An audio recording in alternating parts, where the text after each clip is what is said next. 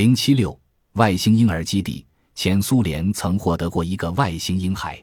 一九八三年七月十四日傍晚八时左右，前苏联中亚吉尔斯加盟共和国威海东侧斯诺夫卡村的村民目睹了一次大规模的奇异现象，并一个个惊得目瞪口呆。当时，一个火红的发光体突然出现在天空，将群山、村庄照亮。几秒钟后，空中传来几声巨响。爆炸声震动山谷，天空一片紫红，异常耀眼。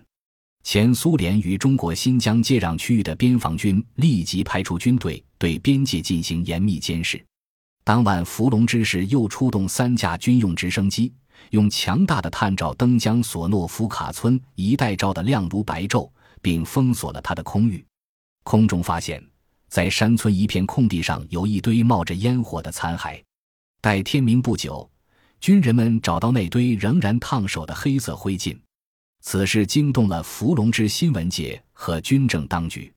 前苏联军队立刻将该村和周围山地严密包围。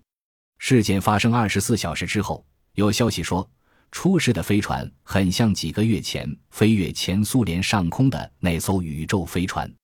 七月十五日晚十时，一支部队进入该村东南四公里的一个山谷，他们得到报告。一个牧羊人看见天上又掉下来一个东西，两架直升机立即向牧羊人报告的地点飞去。边疆军区佐尔达什埃马托夫上校也乘车赶到现场进行实地调查。上校看见了一个椭圆形的金属物体，它的长、高、宽均在十五米左右。金属球体下部有短而粗的支脚，还有一个反推力制动装置。物体上部有一扇紧闭着的门，军事专家们用仪器探测了这个物体，结果表明球体内没有炸弹。凌晨三时，上校命令打开球体的门。当此门被打开后，专家们发现里边有一个男婴。乍一看，他像地球人，他呼吸缓慢，像在熟睡。随后，他们将孩子与球体一起运到伏龙芝研究中心。埃马托夫上校后来对新闻记者说：“种种迹象表明，那是一个外星婴儿，是一架出事的宇宙飞船在危急时刻释放在空间的。那个球体十分平稳地着陆了。我们完全有把握说，这个球体是一个宇航急救系统。孩子没有受伤。”照料婴孩的一位医务人员说：“说真的，那孩子很像我们地球的婴儿，是活生生的人。所不同的是。”他的手指、脚趾之间有蹼，这说明他曾在水中生活过很长时间。另一个不同点是他的眼睛呈奇怪的紫色。X 光透视结果表明，他的机体结构与我们人一样，只是心脏特别大。他的大脑活动比我们成人还频繁，很可能他有心灵感应和图像遥感的特异现象。有八个护士参加了护理这个外星婴儿的工作。其中一个人介绍说，这个婴儿可能有一岁的样子，体长零六六米，体重一百一十五公斤。他没有头发，没有眉毛和睫毛，好像没长眼皮。他睡觉时眼睛也是睁着的。他不哭也不笑，但很聪明。在给他换衣服时，他配合得很好。他最感兴趣的是一个闪光铝片制成的机械玩具，也许是因为它像他们所乘的飞船一样发亮吧。很可惜的是，这个外星婴儿先是在伏龙芝医学研究所，然后在阿拉木图儿童医院生活了近一年之后，突然发病死去。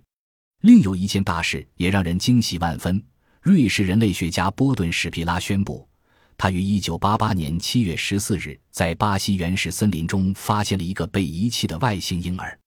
那个婴儿被喂饱后，证实他是一个部属地球人的健康婴儿。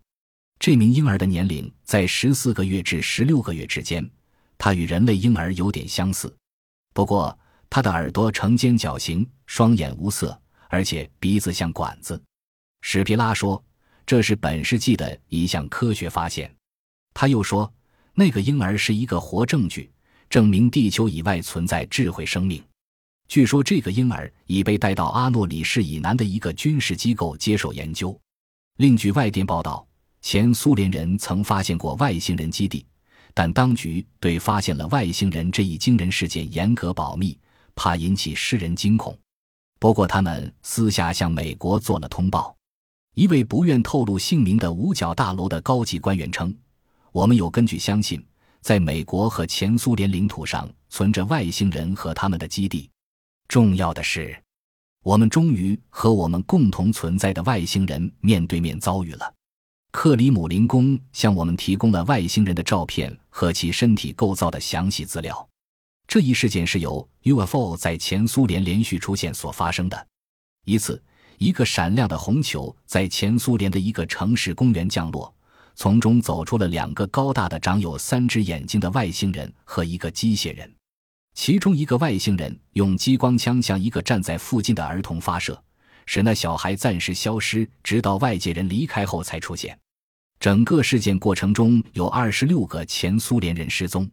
前苏联的雷达站追踪到外星人飞船降落在西伯利亚和阿拉斯加他们的基地中。卫星照片显示，在西伯利亚和阿拉斯加的荒野中有一个银色的圆点。